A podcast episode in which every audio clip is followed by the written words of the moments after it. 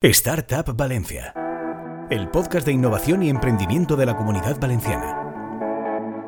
Hola y bienvenidos a Startup Valencia, el podcast de innovación y emprendimiento de la comunidad valenciana, un programa en el que cada semana hablamos con un actor del ecosistema emprendedor valenciano para conocer los proyectos que se están gestando en el Polo Tecnológico de Innovación de la Autonomía. Hoy tenemos con nosotros a Fran Villalba, fundador y CEO de Internext, compañía que desarrolla servicios de almacenamiento seguro en la nube. Licenciado en ADE en la Rotterdam School of Management, impulsó Internext en 2020 para desafiar a grandes tecnológicas como Google o WeTransfer con sus sistemas de envío y almacenamiento de fotos donde la privacidad es la clave. Y después de esta presentación en la que he dicho muy rápido WeTransfer y Google, ya no puedes bajar el listón de ahí. ¿Cómo estás, Fran? Muy bien, aquí a, pasar el rato. ¿Tú qué tal? ¿Qué te pues cuentas? Muy bien, aquí vamos a contarle a la gente lo que hace Internet, porque nosotros ya es muy difícil no saber qué hacéis, pero seguro que hay alguien que todavía se le escapa. Así que cuéntanos qué es Internext. Bueno, pues nosotros eh, ofrecemos servicios que compiten con los de Google, Facebook, Amazon y demás, eh, compitiendo pues, a nivel de privacidad. O sea, entendemos al final que los gigantes tecnológicos son empresas de datos y publicidad y ofrecemos servicios que eh, pues ofrecen servicios similares, como el que te puede ofrecer un Google Drive o un WeTransfer o un, pues, un Gmail o, lo que sea, o un Google Fotos, en los que respetamos tu privacidad, no vendemos tus datos a terceros y al final pues un poco el objetivo es ese, ¿no? Que puedas utilizar la tecnología y el mundo digital sin que pues, vendas tú al mal diablo. Claro, y eso decir, ¿en qué momento se te ocurre, no? Decir, ostras, pues mira, es que no me mola el correo de Gmail o de Outlook o Hotmail, como en mi época se El utilizaba. MSN, el Messenger, ¿te acuerdas? ¿Tú, eres de esa época? Sí, sí, yo sé. De mandar zumbiditos. exacto. Eh. Ostras, los zumbidos. Los zumbidos. no me acordaba de eso. Pues eso, ¿en qué momento se te ocurre y dices, bueno, yo quiero competir con esto porque no estoy a gusto? Pues eso, que al final compartiendo mis datos, que al final esto sirva para comercializar. ¿En qué momento te lo planteas? Hmm, pues yo estudiaba, pues eso, eh, AD en, en Rotterdam, en Rotterdam School of Management, en Holanda, eh, mientras trabajaba en una empresa que se llamaba Hostinger, que es una empresa de cloud, a la cual hackearon eh, y eso pues fue un poco escándalo y salió muchos medios de comunicación. Mientras yo trabajaba ahí ocurrió eso y me dio un poco que pensar, ¿no? El ostras, estamos utilizando la tecnología, pero nadie piensa en qué pasa con mis datos, que, y al final, pues sí que es verdad que datos queda un poco igual, o sea, lo que yo subo a Instagram o lo que, o sea, la mayoría de cosas da un poco igual y el que esté en manos de grandes multinacionales porque tampoco son cosas muy relevantes, eh, pero sí que es verdad que pues cuando piensas, que piensas en instituciones o en empresas o incluso en particulares que puedan tener datos más confidenciales, ¿no? Eh, sí que es importante que, estén pues, seguros de hackers o de, pues, de que se puedan vender a terceras, a terceras personas. Claro, ¿qué productos habéis desarrollado desde entonces? ¿no? Empezasteis eh, pues con, el, con esta, o sea, con la nube segura, pero habéis ido desarrollando nuevos productos. Hmm, nosotros cuando empezamos, eh, que creo que cuando empezamos vinimos aquí a, Plaza Radio, eh, estábamos desarrollando Internet Drive, que era pues es una nube como Google Drive, que competía pues eso, con Google a nivel de privacidad, seguridad y demás. bueno, lanzamos eso hace un par de años y pues eh, a raíz de eso lanzamos después eh, Internet Photos, que compite, compite con Google Fotos. Eh, pues lo mismo, misma propuesta de valor, ¿no? O sea, al final pues un Google Fotos, pero encriptado. no tenemos la clave de desencriptación y no podemos acceder a nada de lo que subes. Y luego pues hemos lanzado también Internet Send, que es una alternativa a WeTransfer para envío de archivos, pues lo típico que vas a mandar, yo qué sé, pues el clip de este, de este podcast y es muy grande para mandarlo por correo y tienes que mandarlo por WeTransfer. Pues bueno, pues si lo mandas por Internet Send está encriptado, nadie puede acceder a ello y si es algo que, pues yo qué sé, igual este clip de audio da igual porque, pero si es algo así súper relevante que no quieres que se filtre una, una noticia, yo qué sé. bomba una noticia bomba de esas que te gusta hacer, eh, pues para que no te la pille el confidencial o alguien, pues la mandas por internet. el confidencial no esté hackeando por ahí. No, pero yo qué sé. pero para que no te la pillen, ¿no? Eh, pues siempre es mejor que esté encriptada, ¿no? Y al final es la misma experiencia de usuario, el pricing es muy similar. La única diferencia es que cuando usas Internet Drive, cuando usas fotos o cuando usas eh, Internet Send, está todo encriptado y nadie puede acceder. O sea, esa es la garantía la que tienes. Iba a decir, esto me suena también mucho a Apple, ¿eh? O sea, hmm. que Apple está muy centrado en esta hacer seguridad. si también te has inspirado en eso o no Eh, Apple eh, cada vez está más centrada en todo el tema de la privacidad y seguridad. Eh, un poco el mensaje que manda es, muy, es un poco distinto al que manda Google, Facebook y todas las grandes multinacionales. Aunque al final de la película Apple hace muy bien el marketing y, a nivel de mensaje parece, o sea, cala más el que pues, son más privados, pero a nivel tecnológico es lo mismo que Google o Facebook. Al final es lo mismo, ellos se encriptan, pero tienen tu clave de desencriptación eh, por lo que pueden acceder a tus datos. Mientras que en Internet está todo encriptado del lado del cliente, eh, no guardamos esa clave de desencriptación, por lo que es imposible que, accedamos a nada. Pero sí que es verdad que a nivel de mensaje Apple está trabajándolo mucho y muy bien, y eso, eh, pues bueno, pues está muy bien. Claro, ¿qué tipo de, clientes tenéis, no? Porque ¿crees que esto ha calado este mensaje en la gente o la gente sigue dejando por ahí muy sus datos a la ligera? No, o sea, a ver, nosotros, mm, yo creo que nuestros servicios no son para gente... Sea, aún no son servicios para las grandes masas. O sea, yo no creo que, pues eso, eh, aquí de la redacción haya nadie usando Internet aún. Eh, pero sí que es verdad que estamos creciendo muchísimo. Estamos creciendo un 15% mensual en cuanto a suscriptores activos. Eh, en cuanto a usuarios, tenemos ya cerca de un millón de usuarios activos. Eh, que hemos crecido mucho estos últimos dos años desde que lanzamos el primer servicio. Y, al final, pues bueno, eh, aunque no sea un servicio que, pues eso, yo por ejemplo cuando estaba en la universidad, para mis trabajos de universidad me da igual usar Google que Internet porque me da igual. O sea, y al final incluso Google es más práctico porque tienes el Google Docs, tienes un montón de cosas y da igual. Pero sí que es verdad que hay una parte de la población que está concienciada con el tema de la seguridad y la privacidad, que no le gusta que sus datos estén pues, eh, por ahí purulando, que los puedan hackear.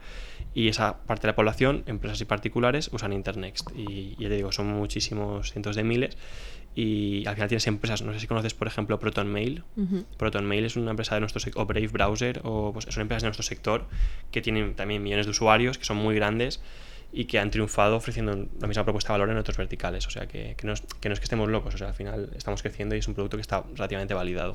Claro, ¿dónde encontráis a estos clientes? No sé si al final utilizáis eh, pues, el marketing online o dónde, dónde vais a buscar a ese target. Mm. Pues bueno, nosotros eh, al final hemos hecho muchísimas cosas. hicimos una cosa mala al principio, que eso, eh, bueno, lo contaré en detalle en, en un libro que saldrá publicado en unos meses. Que ahora nos contarás más. Que ahora os contaré. Eh, exclusiva. Exclusiva, ¿eh? Esto es exclusiva. Internacional. No, eh, pero, pero bueno, hicimos, la, hicimos el error, sí que es verdad, de, de, hacer marketing digital, hacer Google Ads y tal al principio, cuando no tienes nada traqueado, no sabes muy bien lo que estás haciendo, la gente te entra a la web, pero no tienes ni idea si te es rentable o no, y generalmente nunca te es rentable por cómo está estructurado todo el tema de ads, porque funciona un sistema de subasta que es muy difícil que sea rentable. Y ahora pues trabajamos mucho el modelo orgánico, hemos crecido muchísimo, muchísimo con el modelo orgánico, con SEO, con marketing de afiliados. Hemos hecho, por ejemplo, una partnership con PC Componentes. Eh, PC Componentes ha lanzado un servicio de cloud, eh, PC Componentes Cloud, que, pues al final es, por detrás es, Internext, eh, bajo su marca. Pues con partnerships así hemos crecido un montón porque al final pagamos a éxito. Eh, entonces, pues bueno, pues eh, hemos crecido mucho con ese sistema. Claro, ¿tenéis otros partners aparte de PC Componentes? Sí, hemos cerrado partnerships con empresas, bueno, un montón de empresas del sector de las, del VPN, o sea, pues tipo, yo qué sé, no es el caso, pero por ejemplo, eh, no sé si conoces NordVPN, por ejemplo, es como la empresa más grande del sector, pues con empresas más pequeñitas que no son NordVPN, pero ese modelo nos funciona muy bien, sobre todo pues con empresas tecnológicas que tienen pues tanto particulares como empresas usando sus servicios y que pues al final complementamos su propuesta de valor con pues un Drive o con fotos o un Send bajo su marca o bajo la nuestra. Eh, pues al final yo que sé, pues con empresas de VPN lo que hacemos es, pues cómprate, te compras el servicio anual del VPN y te regalan dos meses gratis de internet, lo típico, pues te haces Vodafone y te regalan dos meses de, Netflix, por lo típico, pues eso hacemos y eso nos funciona muy bien, la verdad. ¿Cuál es vuestro modelo de negocio a día de hoy? ¿Cómo lo enfocáis? Eh, modelo de negocio, bueno, tanto suscripción eh, para particulares como para, para empresas. Em, hemos crecido muchísimo. Bueno, al principio cuando lanzamos Internet lanzamos un modelo de cuentas eh, lo que llamamos lifetime, que pagabas por una. Por un, hacías un solo pago de pues, 1000 euros o 500 euros y podías usar hasta X terabas de almacenamiento de forma indefinida hasta que los consumas.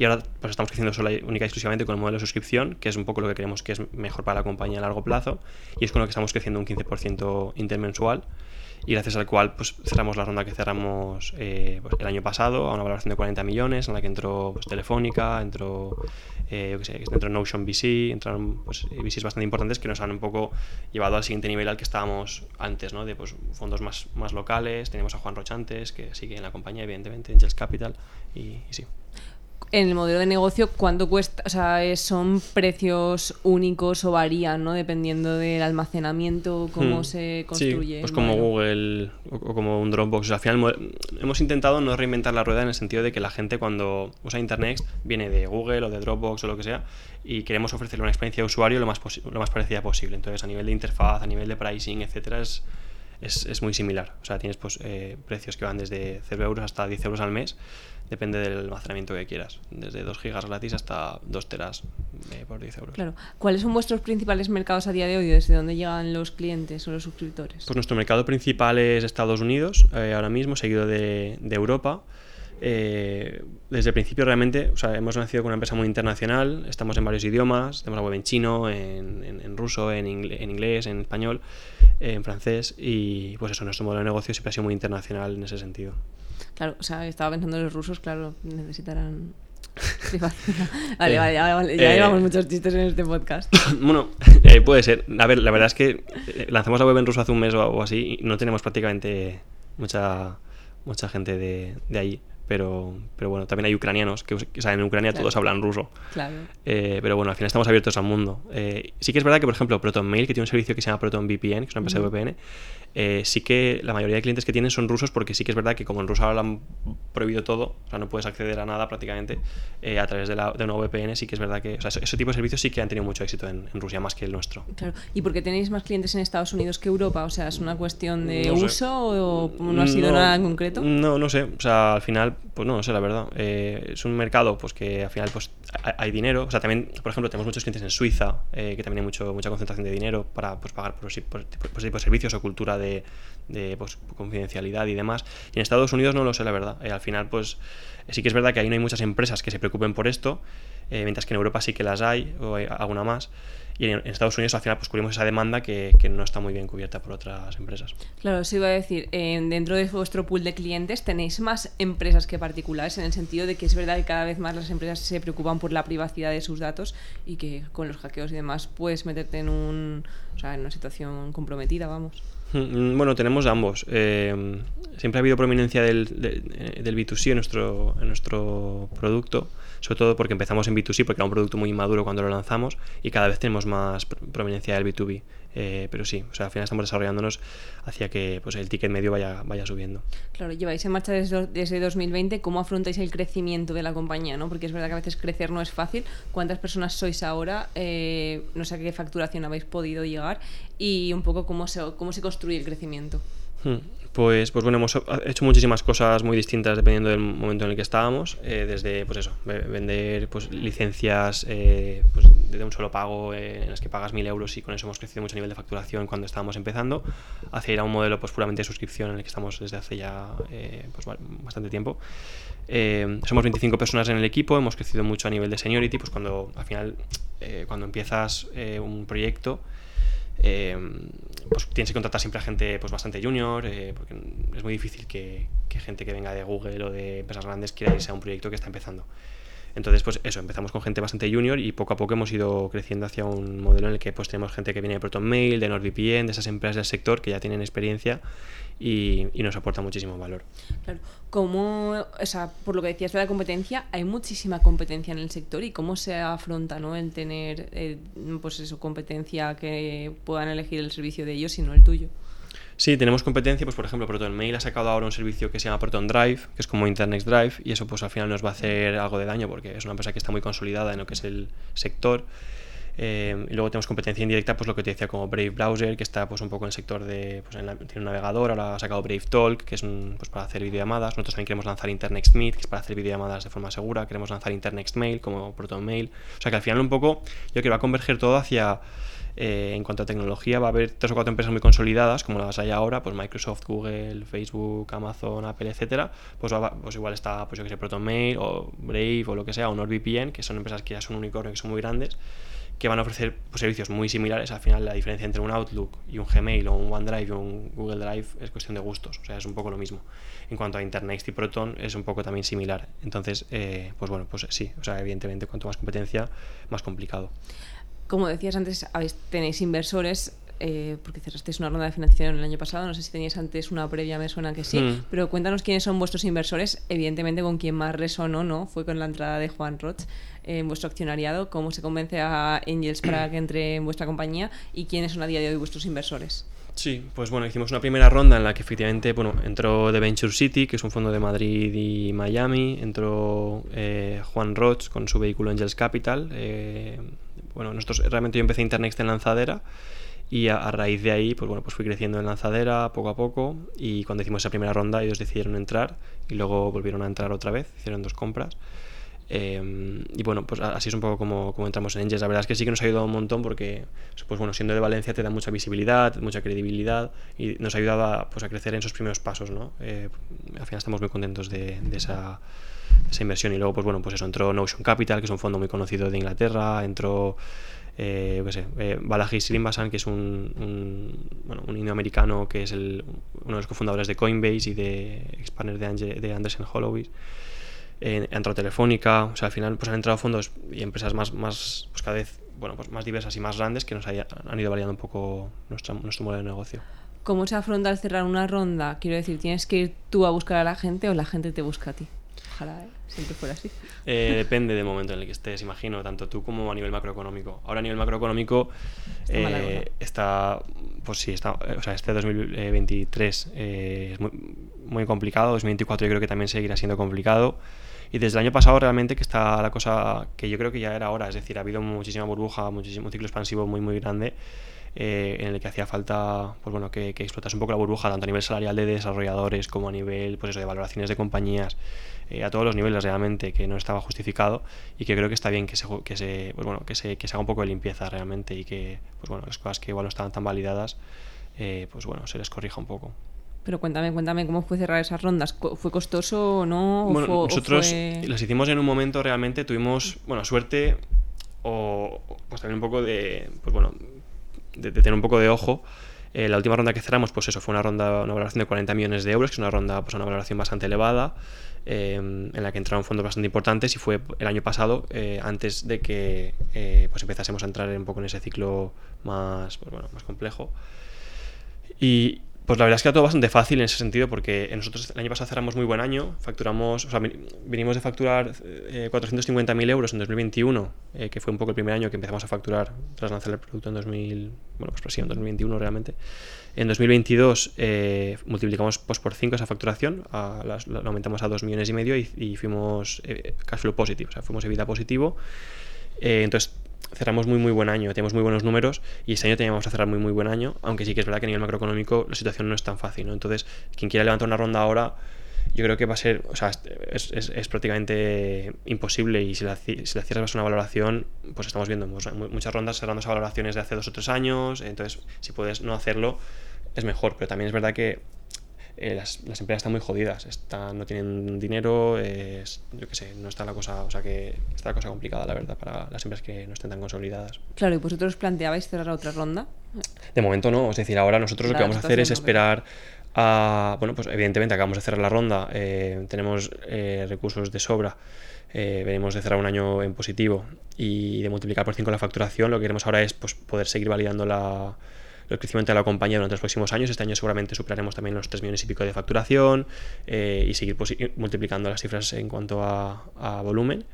Y cuando podamos justificar una valoración de, yo que sé, un par de cientos de millones de euros, pues quizás hacer la próxima valoración, o sea, la próxima ronda, porque al final lo que, lo que buscan los inversores es eso, ¿no? Cuando entran a 40, 50, pues buscan multiplicar por, por 4, por 5 dentro de X años, eh, y es un poco lo que hay que ofrecer ahora, ¿no? Claro, ahora se habla, por lo que decías, se habla mucho de que los inversores, que no era lo que se buscaba anteriormente, buscan caja positiva, ¿no? O sea, EBITDA positivo mm. Y que eh, rentabilidad, o sea, que, utilices de la mejor forma posible el dinero, que sabemos que las startups no siempre ha sido la prioridad.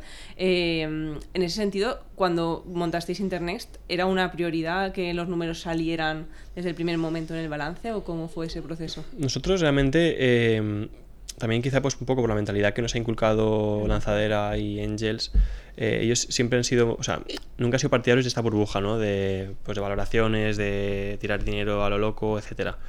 Y al final yo creo que muchas de las empresas que han optado por ese modelo de perder dinero a saco eh, se han ido a, a pique hay varios casos en la comunidad valenciana de empresas muy, muy, muy grandes, startups muy, muy, muy grandes que, que se han flipado demasiado y, y, al final ese modelo no funciona, no ser que estés en un. O sea, que ibas siempre en los mundos de Yupi todo el mundo te dé dinero gratis, que no suele ser el caso. Entonces, siempre hemos optado por un modelo más austero, más precario y, crecer un poco, pues eso, somos 25 personas cuando podíamos ser muchas, muchísimas más. El año pasado, pues eso, fuimos cash flow positive y, y al final pasamos creciendo con, pues un poco intentando pues consolidarnos y con calma. Claro, hablabas antes de nuevos desarrollos como el Meet, el, el, Mail, que tenéis en cartera, ¿no? Para poner en marcha en los próximos años. Sí, pues eso, al final pues estamos intentando consolidar los productos que tenemos ahora, pues Drive, Fotos y Send, que estamos eh, mejorándolos siempre, mientras en paralelo empezamos a desarrollar Meet y, y Send, eh, perdona, Meet Email. Eh, y bueno, pues fuera, fuera de eso, que yo creo que se han desarrollado por lo menos un año, un año y pico, ya veremos qué hacemos después. Al final, pues nuestra intención es competir con los, con los grandes eh, referentes del mundo de, la tecnología en cuanto a, la suite de productos que ofrecemos. Eh, entonces, pues bueno, de momento con esos cinco productos yo creo que teníamos un suite, un suite bastante consolidado en cuanto a pues, ofertas. Claro, antes de entrar en tu libro, y nunca mejor dicho, eh, ¿qué objetivos tenéis para 2023, no? Aparte de seguir aumentando la facturación. Yo he venido aquí a hablar de mi libro, Estefanía. Es que bonito, es que eso nunca se puede decir tan literal. Yo he venido a hablar de mi libro. Exacto. Eh, en realidad no, porque en realidad no deberíamos. Pero, pero, a mí me encanta. Está mitad de un podcast que los que se los escuchen pues se llevarán el Exacto. A mí me encanta hablar de cosas de las que no puedo siempre. Ya, ya, te y por eso, no, sé si eh, conoces eh, Wall Street Wolverine. No. Víctor, no. pues es un youtuber muy muy famoso que fui a Andorra a grabar un, episodio en su canal y se hizo muy muy viral, que tuvo muchísimas, muchísimas, muchísimas visitas y básicamente hablaba todo el rato de cosas eh, que, no, que, no, se deberían de hablar. Eh, y tuvo mucho éxito por eso. Claro, claro. Eh, entonces, me habías preguntado... Estábamos por los objetivos de 2023 de la compañía y luego ya pasamos a todo Pues eso, facturar pues, 3 millones y pico de euros, consolidarnos como empresa, pues sí, seguir aumentando la base de clientes de pago y seguir consolidando el equipo. O sea que en esa línea estamos, estamos muy contentos, estamos creciendo mucho. Internet yo creo que está ya pues un poco pues eso, está yendo bien y, tenemos liquidez de sobra, equipo, pues un equipo consolidado, productos que ya llevamos varios años haciendo y la verdad es que está yéndonos bastante bien. Ahora sí, háblanos de tu libro. ¿Qué es ese libro que tienes en proyecto? A ver, realmente, eh, ya te digo, esto eh, no, se puede decir porque realmente no sé si ni, si ni si puedo decirlo, porque no. O sea, al final hemos firmado, bueno, he firmado un acuerdo con una editorial muy importante. si no recuerdo mal, según busqué cuando lo firmamos, creo que es el grupo editorial más grande que existe, o de los más grandes, es un grupo americano muy, muy, muy, muy, muy, muy, muy, muy grande, que tiene en España, eh, yo creo que las pues, eh, marcas muy conocidas. Y, bueno, pues, eh, pues hace unos meses me contactaron para escribir un, un libro sobre un poco los aprendizajes que, pues, que he tenido estos últimos años de mi vida. Eh, y un poco la, intención es plasmar, o sea, a mí, pues yo qué sé, en, en, Valencia y en general, pues hay, gente que pues, me conoce, que me pregunta, pues porque al final yo me he equivocado mucho en mi, en mi vida, ¿no? Empecé muy joven y me he equivocado mucho en el sentido de, pues eso, pues yo qué sé, pues empecé muy joven invirtiendo, o sea, cuando empezamos internet, invertir en ads, hemos tirado muchos cientos de miles de euros invirtiendo en ads, hemos contratado en remoto a gente de Serbia mientras yo estaba en California viviendo, tirando el dinero, eh, y eso tampoco funciona al principio. Yo que sé, hay muchísimos aprendizajes, hemos levantado rondas de inversión importantes, hemos hecho muchas cosas bien, tras equivocarnos mucho, yo creo que eso, plasmarlo en un sitio donde pues la gente que quiera emprender o esté emprendiendo lo pueda leer, eh, está bien. Entonces es un poco lo que estamos haciendo ahora junto a, a esta editorial y que la intención es que a finales de este año acabemos el libro. Claro, pues nada, vamos a dar aquí la previa del libro. ¿En qué crees que te has equivocado por el camino? ¿no? Que destacarías y dirías, no se equivoques aquí, por favor. Pues yo he hecho un montón de cosas mal. O sea, yo lo he hecho todo mal. Eh, que cuente en el libro, pues no lo sé, pues eso, pues invertir en ads al principio, eh, irte a, California. Hay un capítulo que seguramente se llame El mito de Silicon Valley, que es básicamente que pues como que Silicon Valley y California están muy idealizados. Yo cuando acabé la carrera me fui inmediatamente allí porque era como que eso podías hacer una empresa grande desde allí, pero realmente es fake news porque ahí todo, todo es carísimo, ahí todo vale mil euros. O sea, vas en taxi mil euros, sales de fiesta mil euros, quieres ir a la oficina mil euros. Eh, estaba, estaba en un apartamento que era un zulo 3.000 euros, o sea, es todo muy caro me, descapitalicé enseguida y encima contraté en remoto a gente de Serbia para la que trabajaba, o sea, que, trabajaban para mí eh, y estaban empezando a desarrollar un producto que realmente ni les interesaba ni tenía ningún tipo de interés en desarrollar. Entonces, pues eso fue un, pues yo que sé, un gran error, ¿no? Y luego, pues yo que sé, sí, no sé, te puedo contar muchas cosas. Eh, desde también, yo que sé, bueno, no sé, tampoco vamos a entrar no, en No, ya una segunda que ya me queda con las ganas. Pues yo que sé, eh, mm, que claro, yo que sé. no, te está, o sea, estabas diciendo lo de los desarrolladores y estaba pensando, es muy difícil filtrar qué desarrollador te va a funcionar, porque me estaba acordando de un libro que hablaba de esto de la tiranía de los salarios y demás, porque al final, pues un desarrollador que está en su casa, por ejemplo, desarrollando lo que sea, al final va a golpe de talonario, va cambiando de empresa, no acaba de comprometerse con una compañía. Se forra el macho. Claro, pero esto es al final también un arma de doble filo para las empresas porque pagan más, pero no acaban teniendo a, un, ¿no? a una persona comprometida con tu producto y que desarrolla lo que tú quieres. ¿Eso se, lo, lo, vivís vosotros? Sí, eso es una putada y eso es, o sea, eso es parte de lo que se agradece que se esté acabando. Es decir, con todo un poco, un poco la explosión esta de la burbuja tecnológica, yo creo que mucho de lo que está pasando es que esta gente que se dedicaba a saltar de empresa en empresa y a cobrar cada vez más, eh, básicamente saltando de empresa en empresa, eh, trabajando desde casa cuatro horas al día, eso se ha acabado. Entonces, eh, ahora las empresas, pues yo qué sé, exigen otro tipo, otro tipo de garantías y, pues yo qué sé, yo creo que esto es bueno, ¿no? Para, tanto para la empresa como para, para, el, yo qué sé, para el ecosistema en general. Claro. ¿Qué te gustaría seguir o sea, haciendo en el futuro, aparte del proyecto de Internet, aparte de escribir un libro, parecen ya bastantes cosas, pero no sé si te gustaría montar una compañía de otro tipo, o te plantearías otro tipo de proyecto, un sector por el que te molaría inspeccionar o ver qué se podría hacer. No sé, a mí, eh, esto también lo, cuento en el libro, eh, la digo. Eh, claro. o sea, yo, yo, creo que mm, hay sectores que son muy interesantes concretamente yo creo que el sector eh, biomédico, biotecnológico están haciendo cosas muy chulas. concretamente, por ejemplo, Iñaki Berenguer está, ha montado ahora un fondo, LifeX Ventures, que está invirtiendo solo en, compañías que se dedican a alargar la esperanza de vida y básicamente pues, intentar que vivamos muchísimo más tiempo de forma mucho mejor. Y a mí me encanta ese, sector. O sea, desde que empecé Internext, o sea, bueno, realmente antes de empezar Internext me gustaba muchísimo. Lo que pasa es que es un sector que cuando tienes que, o sea, si, quieres empezar algo ahí tienes que tener mucho capital, porque es un sector que es muy desagradecido en cuanto a, pues eso, que igual se hizo 15 años desarrollando cosas y, o invirtiendo y luego hasta dentro de 15, 20 años no se sabe qué va a pasar y tal. Entonces, eso lo cuento en el libro, ¿no? El que, eh, pues, o parte de la razón por la que comencé, por la que comencé Internext, ¿no?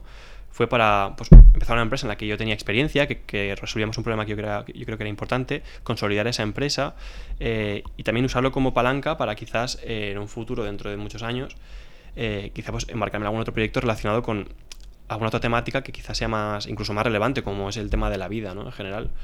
Em, pero bueno, eso es hablar por hablar, es decir, eso es un poco, pero ahora mismo y a corto plazo eh, y a medio plazo, eh, mi único proyectos Internext. Claro, iba a decir que Iñaki también ha pasado lo suyo hasta llegar hasta Por eso, por eso. Y también pues, te, tiene que ir muy bien, es decir, no solo que pase lo tuyo y que, se, y, que pase muchísimos años y tal, sino que pues te tiene que, la probabilidad de que eso pase es muy, muy baja. Tienes que vender tres empresas. Tienes que vender, pues sí, venderlas o, sacarlas a bolsa y que te vaya muy bien, o no sé, como he dicho, quiero marcar pero sí, evidentemente eso es, pues eso, hablar por hablar de momento. Pues estamos llegando al final de esta entrevista, aunque ya nos has contado errores, ahora consejos, un par de consejos que le darías tú a la gente que empieza y que está escalando su compañía. Pues bueno, yo creo que eh, si pueden empezar, eh, pues quizás uniéndose a una aceleradora de empresas como Lanzadera, por ejemplo, eso a nosotros nos ha ayudado mucho. Yo empecé solo, pues eso, desde California y eso al final, pues, eh, pues sobre todo si eres joven, no tienes experiencia y no... Y pues yo creo que es, muy duro y es muy difícil que te vaya bien. Si te unes a una aceleradora tipo Lanzadera, que yo creo que Lanzadera es un referente a nivel mundial realmente, pues te va a ayudar mucho a nivel económico y a nivel de conocimientos. Em, y bueno, pues luego también pues, nos, hemos unido a Startup Valencia, que también nos ha ayudado a consolidarnos en el ecosistema. Y eso pues yo creo que es, eh, siempre, siempre viene bien. Y luego, pues no sé, consejos, pues no, lo sé, la verdad. Mm, eso, no sé, no se me ocurre ningún otro. Así, pues nada, los leeremos en tu libro, no pasa nada. Ya lo leeréis en mi libro. Exacto, es que creando el hype, ¿eh? No, no te creas, y luego igual no lo lee nadie, yo qué sé. Hombre, que sí, le haremos promoción. O sea, tú venderlo bien. O sea, si has vendido bien Internet, tienes que vender no, Yo creo que irá bien, porque ahora hablando en serio, eh, pues yo que sé, bastante gente que me conoce, Internet ha ido bien, eh, ya no solo en Valencia, sino pues eso, nuestro mercado principal es Estados Unidos. El, libro se va a traducir en, varios idiomas. Es el grupo editorial con más tirada del mundo. Yo creo que, que, va a ir muy bien y se va a vender mucho. Y además, yo, a mí el marketing se me da muy bien, vamos a hacer mucha promoción. Eh, y, ya veremos, no sé, sin más. Claro. Un proyecto que me ha surgido. Es que estaba yo recordando que cuando entró Juan Roche se creó mucho hype sí, sí, alrededor tuyo, de ti como tu figura, ¿no? A mí, eh, eh, exacto, sí. Eh, sí, el hype a mí me gusta. Y, sí, el FOMO. Exacto, tu libro es a titular, a mí me gusta el hype. No sé, ¿qué, título? No sé qué. Estamos pensando ahí títulos. Hemos pensado, no sé qué opinas. así yo de récord, estamos pensando títulos ahora mismo. Hemos pensado un título que, bueno, que se llama Atrévete a emprender. Ese es muy básico. Y luego otro, estamos, ya te digo, empezando a todo. ¿eh? Luego otro, que igual luego no se llama nada de esto. Y luego otro que se llama Emprende sin morir en el intento. Tampoco te gusta. Te estás enmarcando. O sea, ese título te lo podía dar ChatGPT. a ver si no, realmente. Eh, pero a ver si no, ¿qué? No sé, le daremos una vuelta, le preguntaremos a ChatGPT para que nos dé las ideas básicas y luego le damos ahí. Vale, me parece bien. Lo, lo modificamos. veremos cómo se llama el libro. Bueno, si alguien tiene una idea, pues que, nos la, vaya, que la vaya diciendo. Exacto, la vaya diciendo. Privado de Twitter. Oye, pues muchísimas gracias, Fran. Yo creo que ha sido un, un, podcast muy interesante que quien lo haya escuchado hasta el final se, se ha llevado sorpresas. Sí, yo creo que sí. así que nada, muchísimas gracias y a los que nos estáis escuchando os esperamos en el próximo programa. Encuentra todos nuestros podcasts en nuestra web 999plazaradio.es o en tu plataforma preferida. 99.9 Plaza Radio, la voz de Valencia.